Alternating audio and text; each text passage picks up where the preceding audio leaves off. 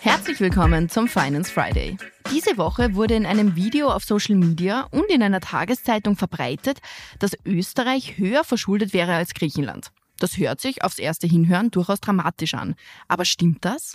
Ja, ganz klare Antwort, nein, das stimmt absolut nicht und sowas zu behaupten ist äh, völlig absurd und äh, ärgert mich schon sehr eigentlich, weil es einfach eine unscharfe und auch unseriöse Darstellung der Realität ist. Das äh, verunsichert die Menschen und stellt unser Land schlechter dar, als es ist und ich lasse mir Österreich äh, ganz sicher nicht schlecht reden. Trotzdem stimmt es aber, das muss man sagen, dass Österreich, was die Pro-Kopf-Verschuldung betrifft, ähnlich wie Griechenland dasteht.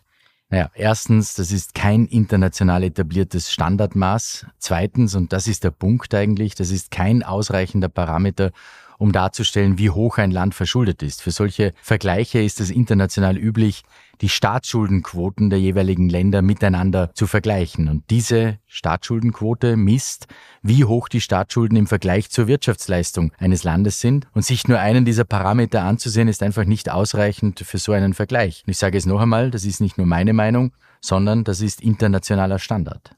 Inwiefern beeinflusst jetzt dieser Parameter Wirtschaftsleistung diesen Vergleich?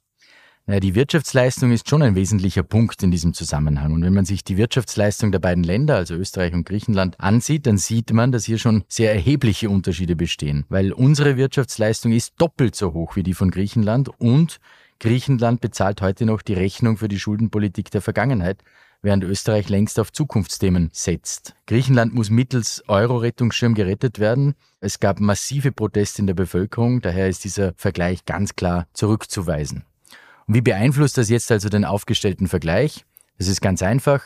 Für jeden Euro an Schulden tut sich Griechenland doppelt so schwer wie Österreich, ihn zurückzuzahlen. Wesentlich ist hier also, ob und wie leicht man die Schulden, die man hat, zurückzahlen kann.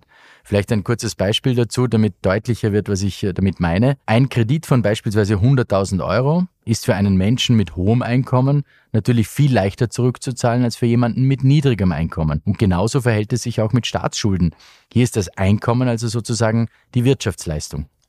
Nochmal ganz konkret zur Staatsschuldenquote. Wie sieht der Vergleich mit Griechenland hier aus?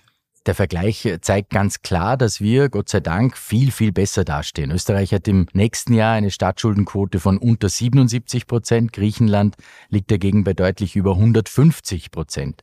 Und damit sind wir nicht nur vor Griechenland, sondern auch vor vielen anderen EU-Mitgliedstaaten, Spanien, Frankreich, Italien, Belgien und andere, die teilweise deutlich über 100 Prozent liegen. Und deshalb kann ich nur nochmal wiederholen, was ich schon vorher gesagt habe. Ich lasse mir Österreich wirklich nicht schlecht reden. Und natürlich waren die letzten Jahre nicht leicht, vor allem auch was die budgetäre Situation unseres Landes betrifft. Aber Österreich ist im EU-Vergleich sehr, sehr gut durch die Krisen gekommen.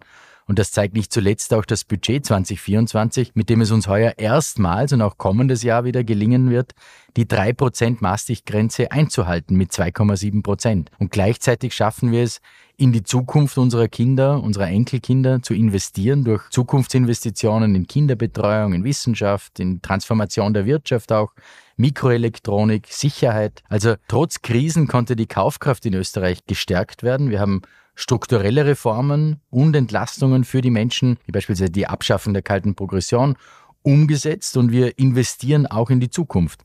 Also anstatt immer alles schlecht zu reden und Fehler zu suchen, sollten wir lieber mit Mut und Optimismus auch in die Zukunft sehen, weil wir haben auch allen Grund dazu. Vielen Dank fürs Zuhören. Wenn dir die heutige Folge gefallen hat, dann abonniere den Podcast gerne auf Spotify, Apple Podcast oder einem anderen Podcast-Anbieter deiner Wahl. Mehr Infos zum heutigen Thema findest du in den Shownotes.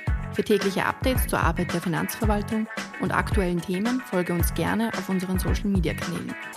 Die Links zu unseren Seiten findest du ebenfalls in den Shownotes. Die nächste Folge des Finance Friday erscheint kommenden Freitag. Bis dahin, alles Gute.